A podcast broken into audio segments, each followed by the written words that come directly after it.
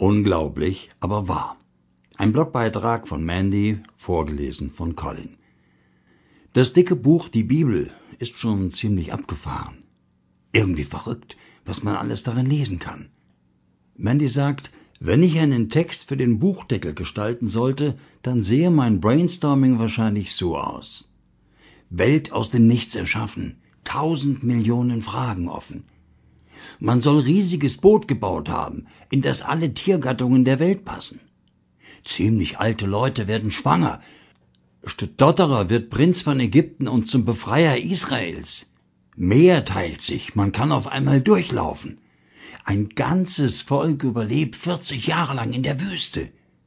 Brot und Geflügelteile fallen vom Himmel, fast wie im Schlaraffenland. Engelwesen aus einer anderen Realität erscheinen. Menschen hören die Stimme Gottes, erleben seine Power und Nähe. Und dann, dann kommt da noch dieser Typ namens Jesus, der sagt, er wäre Gottes Sohn. Total abgefahren, wie er auf diese Erde kommt, wie er lebt und liebt, wie er den Tod besiegt. Und dazwischen? Kranke werden gesund, Tote werden aufgeweckt, und das nicht nur einmal, sondern x-mal. Der läuft auf dem Wasser, Blinde können plötzlich wieder sehen. Fünf Fische und zwei Brote machen fünftausend Männer satt. Zwölf Hebräer stellen die Welt auf den Kopf. Und während ich so schreiben würde, sagt Mandy, während ich so schreiben würde, würde ich denken, klar, das stellen die Buchhändler in die Regale mit Science-Fiction-Zeugs. Tja, mein lieber Blog- und Bibelleser, jetzt kommst du aber mal dran. Vielleicht hältst du das alles nur für Märchen, Legenden und Mythen. Kann ich sehr gut nachvollziehen, bei so mancher Story geht es mir da bis heute so. Das gibt es doch gar nicht, denke ich dann. Das kann ich nicht glauben. Das kann ich erst glauben, wenn ich es selbst sehe. Doch dann gibt es immer wieder Momente, wo ich Gott erlebe. Wo ich mit seiner Liebe und Kraft, der stärksten Macht im Universum in Berührung komme und einen riesigen Respekt vor diesem Gott bekomme. Diese ganze Action gerade mit den unendlich geliebt Chips, die Rückmeldungen. Süchtige Menschen haben plötzlich keinen Bock mehr auf ihren Suff. Eine junge Frau entscheidet sich für ihr Kind. Spielsüchtige haben den Mut, eine Therapie zu machen. Immer wieder bekommen Menschen Gänsehaut. Probieren Gebet aus. Und alles durch einen Plastikchip? Alles klar? Ich bin sowas von tief beeindruckt, das live miterleben zu dürfen. Ähnlich muss das damals gewesen sein bei Wundern, die die Menschen hautnah miterleben konnten. Jesus ist nicht von dieser Welt. Daher bekommt alles, was er anpackt, eine andere Dimension und Qualität. Es gibt Leute, die sind der Meinung, diese ganzen Zeichen und Wunder sind eher biblische Geschichtchen, lehrmäßige Parabeln mit Wahrheitsgehalt, die man übertragen muss. Keine tatsächlich stattgefundenen realen Begebenheiten. Verstehe ich gut, doch mal ehrlich, wenn man all die göttlichen, übernatürlichen Erlebnisse aus der Bibel rausnehmen will, dann muss man jede Seite rausfetzen und hat am Ende nur noch zwei Buchdeckel vor sich und jede Menge Luft dazwischen. Da bleibt nichts.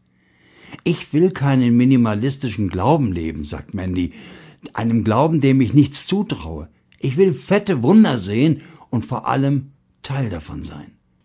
Mandy fragt, warum ist eigentlich die gesamte Bibel voll von scheinbar unlösbaren Aufgaben und krassen Wundern? Menschen stecken in der größten Scheiße ihres Lebens, sehen keinen Ausweg und rufen nach Gott. Was will Gott damit wohl bezwecken? Warum kommt so etwas in der Bibel immer und immer wieder vor? Beim Lesen werden wir immer wieder neu herausgefordert. Der gesunde Menschenverstand sagt uns, das geht doch so und so gar nicht, das kann nicht klappen, einfach unmöglich, nicht zu schaffen. Die heutige Wissenschaft, Umfragen, Statistiken und weiß der Geier was, bestätigen das dann auch noch. Ich glaube, Gott möchte, dass wir genau das denken und dass wir sagen, unmöglich, das ist einfach nicht zu schaffen. Eine krasse These von mir, die Unmöglichkeiten und Zumutungen unseres Lebens sind einzig und allein dazu gut, dass sich Gottes Liebe, Größe und Möglichkeiten darin zeigen. Guck mal das Grundmuster der Wunderstories in der Bibel an. Not, Doppelpunkt. Menschen gerade in echten krassen Problemen. Glaube, Doppelpunkt. Sie stellen fest, es ist unmöglich daraus zu kommen und wenden sich an Gott. Wunder, Doppelpunkt. Er greift ein und holt sie da raus. Danach, Doppelpunkt. Sie sind undankbar und leben aber sofort mit Gott. Und dann, dann staunen wir, sind überwältigt und erkennen, dass ihm alles Unmögliche möglich ist. Auch heute noch. Ja, okay, okay, nicht immer wird alles gut und wieder schick, so wie wir es gerne hätten. Leider. Ich gebe keine Wundergarantie und verstehe so manches nicht, aber was ich an Wundern lese, das begeistert mich, sagt Mandy. Wenn ich auf mein kleines Leben zurückschaue, dann stelle ich schnell fest, dass ich so manche Lebensumstände völlig falsch eingeschätzt habe.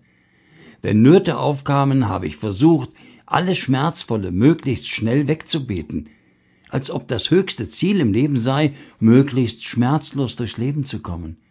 Falsch gedacht. In der Bibel kann man einiges lernen.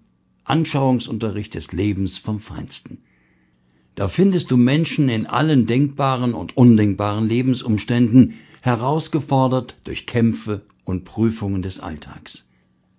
Aber ist Gott der Verursacher dieser Nöte? Nein, niemals. Das würde sich mit der Liebe für uns total widersprechen. Hat Gott Leid, Elend und Probleme zugelassen? Oh ja, oft sogar.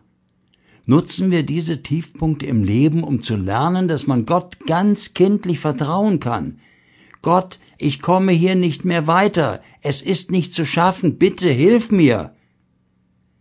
Gerade aktuell auf jedem Titelblatt Michael Schumacher. Skiunfall, schwere Hirnverletzungen, er kämpft um sein Leben. Ich wünsche mir für diesen Mann, sagt Mandy, dass er gerade jetzt Gott begegnet.